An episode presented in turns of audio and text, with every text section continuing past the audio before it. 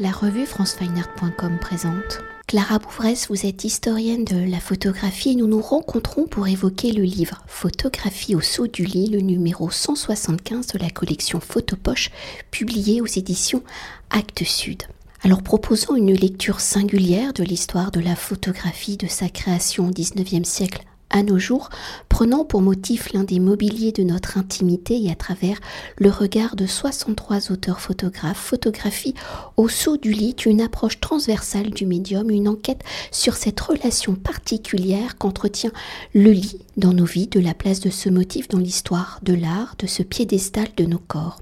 Si par définition le lit est un meuble sur lequel on se couche pour dormir ou se reposer au regard de l'histoire et de l'histoire de l'art, il est dans un premier temps un signe de noblesse, un espace de réception, un mobilier qui évolue à l'ère moderne et industrielle où au moment de la naissance de la photographie, la chambre devenant une pièce consacrée à la nuit, le lit moderne devient le mobilier symbolisant l'espace de l'intimité, le socle de l'histoire de la vie, le lieu où l'on donne la vie, l'espace de la naissance, le lieu où l'on perd la vie, l'espace de la mort. Le lit devient ainsi la scène de bonheur et de drame, de solitude et de partage, où dès son apparition, la photographie a su s'emparer de toutes les dimensions du lit. Alors le lit symbolisant l'espace de l'intimité, du domestique et du féminin après votre dernier ouvrage pour la collection Photopoche avec le coffret Femme photographe publié en 2020, quelles ont été vos réflexions pour aborder l'histoire de la photographie à travers le motif du lit? Oui, effectivement, euh, c'est cette aventure, euh, il y a quelque chose d'un peu poétique dans cette collection qui est partielle, qui est subjective et qui en fait reflète euh, une collecte que j'ai commencée il y a plusieurs années euh, je me suis rendu compte que plusieurs photographes euh, qui n'aimaient pas forcément être portraiturés avaient fait des formes d'autoportrait par l'absence euh, où on voyait leur lit d'effet qui portait encore l'empreinte de leur corps. C'est le cas d'Henri Cartier-Bresson, c'est une photo euh, que j'affectionne énormément. Et c'était le point de départ de cette enquête. J'ai commencé à partir de là à collectionner des photographies de lit, alors euh, dans les expos, euh, dans les catalogues, puis j'ai complété par des recherches personnelles et j'ai établi une sorte d'archive de photographies de lit. Une fois qu'on se pose cette question, qu'on s'intéresse à ce motif, on se rend compte qu'il est un petit peu partout. Et que même si c'est pas forcément quelque chose d'attendu, c'est pas un genre à part entière comme le paysage, euh, les photos d'actualité, eh bien euh, c'est quelque chose qui est présent dans les, les archives de beaucoup, beaucoup de photographes. Et là, les choix ont été très difficiles à faire. Pour euh, aborder le lit dans sa dimension, euh, dans un premier temps, historique au regard de l'histoire de l'art, des scènes mythologiques à la dimension de l'intime, comment le motif et la place du lit évoluent-ils au moment de la naissance de la photographie au XIXe siècle?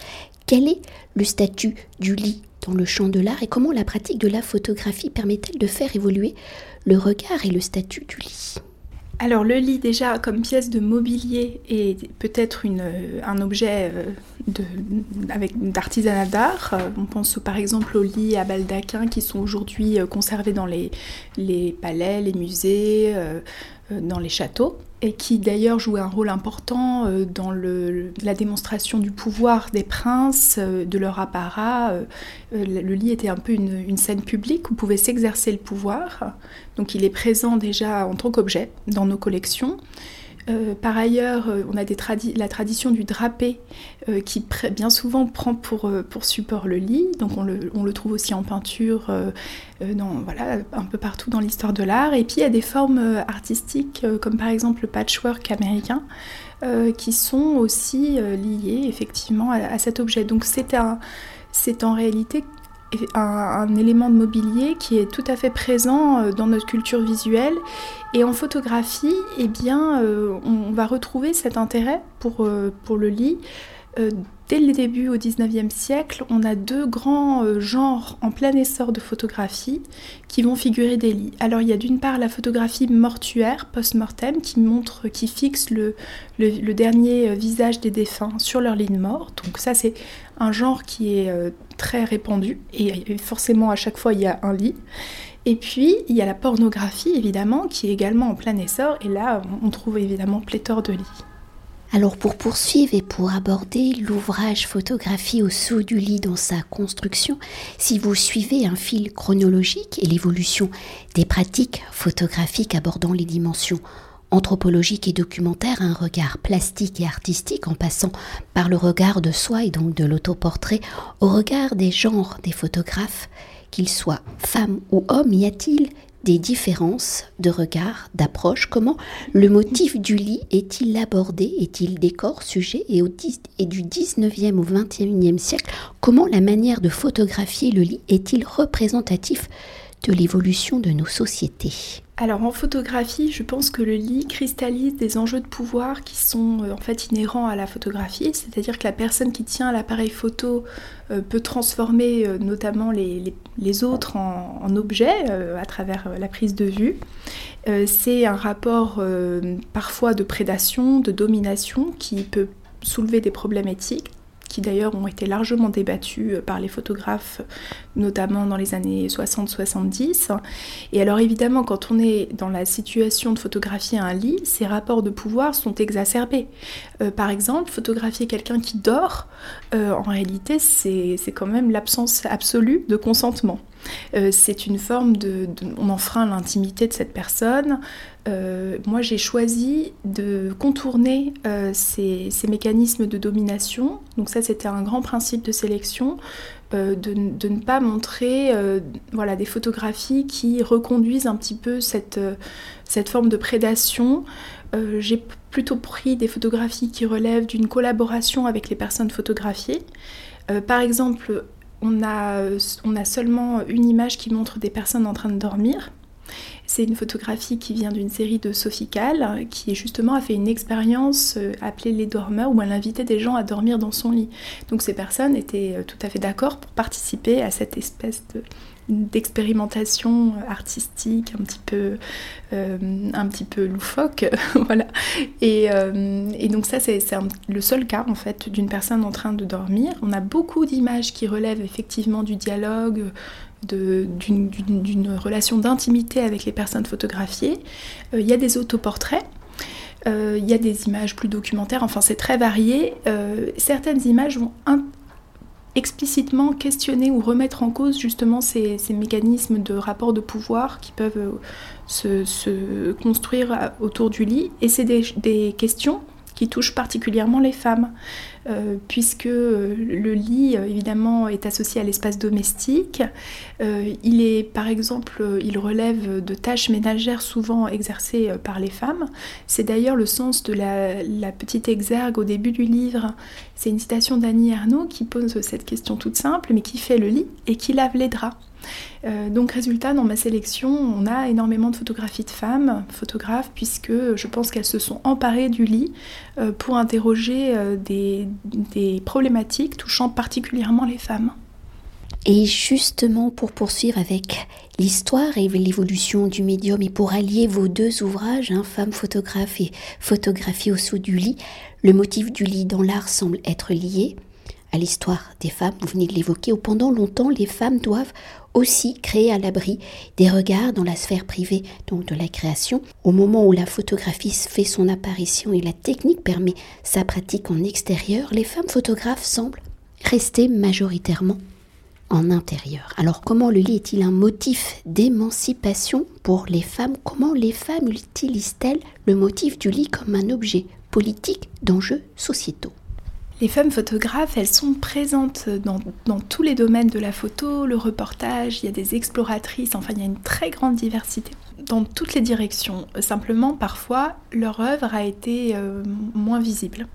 Et donc, elles ne sont, pas forcément associées à, tous ces domaines, mais en réalité, elles étaient présentes. Euh, le lit, euh, je pense qu'il y a effectivement pas mal de femmes euh, qui ont montré euh, comment euh, le lit pouvait être un refuge, c'est parfois même le lieu de la création. C'est le cas de Frida Kahlo, qui était obligée de travailler dans son lit à cause de, de sa maladie, et qui fait un... on a une, photographie qui la montre justement dans le lit, qui est cet espace euh, la matrice en fait de son œuvre. Euh, on a aussi un portrait de Lee Miller qui montre l'écrivaine Colette, qui elle aussi était forcée euh, d'immobiliser et travaillait dans son lit et depuis son lit écoutait le monde extérieur. donc le lit voilà, peut être lui-même un, lieu finalement de, de renversement, si vous voulez, où la contrainte de rester dans son lit devient finalement l'occasion d'inventer de nouvelles formes d'expression. Il y a aussi des femmes photographes qui vont montrer euh, que le lit est un, lieu dangereux. C'est un privilège en, réalité d'avoir un espace de refuge qui est le lit, parce que le lit peut être le lieu euh, de la violence conjugale, euh, le lieu de la, de, la mort et de la maladie. Et là, j'ai beaucoup de photographes qui montrent, qui, témoignent de cette, de cette dimension, qui montrent que voilà, le lit n'est pas du tout perméable aux enjeux de la société. Euh, le lit est un est, en fait aussi euh, un objet euh, parfois qui, est complètement intégré dans l'économie capitaliste, hein, puisqu'il s'agit de nous vendre des lits, de, de, conquérir notre attention jusque dans notre lit, puisqu'on sait qu'aujourd'hui le temps de sommeil se réduit. Euh, donc on dort de moins en moins. Pourquoi? Mais parce qu'on passe beaucoup de temps à regarder le téléphone, les ordinateurs, euh, les réseaux sociaux. Et il y a un marché comme ça de notre attention dont la dernière, le, le, dernier euh, domaine à conquérir finalement, c'est notre temps de sommeil qui est aujourd'hui menacé. C'est une des raisons pour lesquelles je voulais le mettre à l'honneur parce que je pense que c'est pas du tout quelque chose qui relève juste de notre vie personnelle. C'est un, endroit qui mérite d'être d'être pris en compte aussi parce qu'il fait partie de, questions plus politiques euh, contemporaines. C'est un livre que j'ai écrit là qui s'inscrit dans beaucoup de recherches aujourd'hui qui portent sur euh, les imaginaires culturels, euh, sur on a eu des histoires du sommeil, de la chambre à coucher. Voilà, donc j'essaye de contribuer à cette, cette mise en perspective qui permet d'interroger peut-être des dimensions plus, plus, plus intimes mais qui ont en réalité une portée réellement collective. Et pour conclure, notre entretien a évoqué la construction de photographies au saut du lit dans votre proposition d'un regard singulier l'histoire de la photographie à travers le motif du lit, qu'il soit suggéré, représenté dans son ensemble par un drapé, un support de nos corps. Comment la photographie permet-elle de révéler le lit comme la pièce de théâtre de nos vies, comment le lit vous a-t-il permis d'appréhender l'histoire de la photographie différemment et de penser la photographie comme l'un des actes de nos vies? Effectivement, alors c'est dans ce livre, il y a des photographes qui sont très connus et parfois avec une de leurs images les plus connues. C'est le cas de Nan Goldin, euh, c'est le cas de Cindy Sherman. Il y a des choses qui sont un peu des évidences.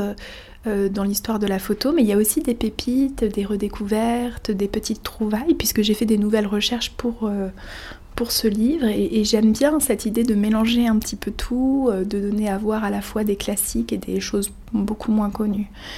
Euh, alors, c'est vrai que le lit est peut-être une scène de théâtre. C'est le cas, par exemple, il y a une photographie de Karen Nord que j'adore, qui montre euh, la chambre de la reine à Chambord. Donc là, on a un lit à baldaquin extraordinaire. On est dans un, dans un décor tout à fait somptueux, qui est envahi par des animaux.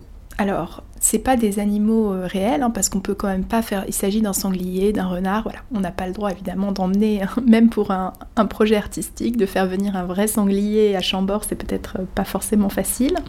Donc ce qu'elle a fait, c'est qu'elle euh, procède par ce qu'elle appelle le phototissage, donc c'est des montages où elle, elle intègre des images d'animaux notamment empaillés à l'intérieur de ces décors très, très impressionnants de châteaux, de musées.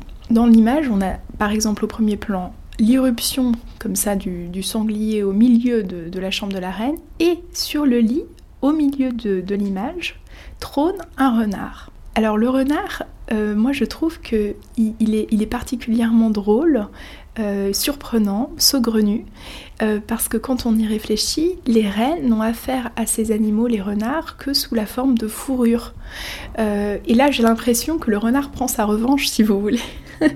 Euh, qu'il y a une forme de pied de nez photographique.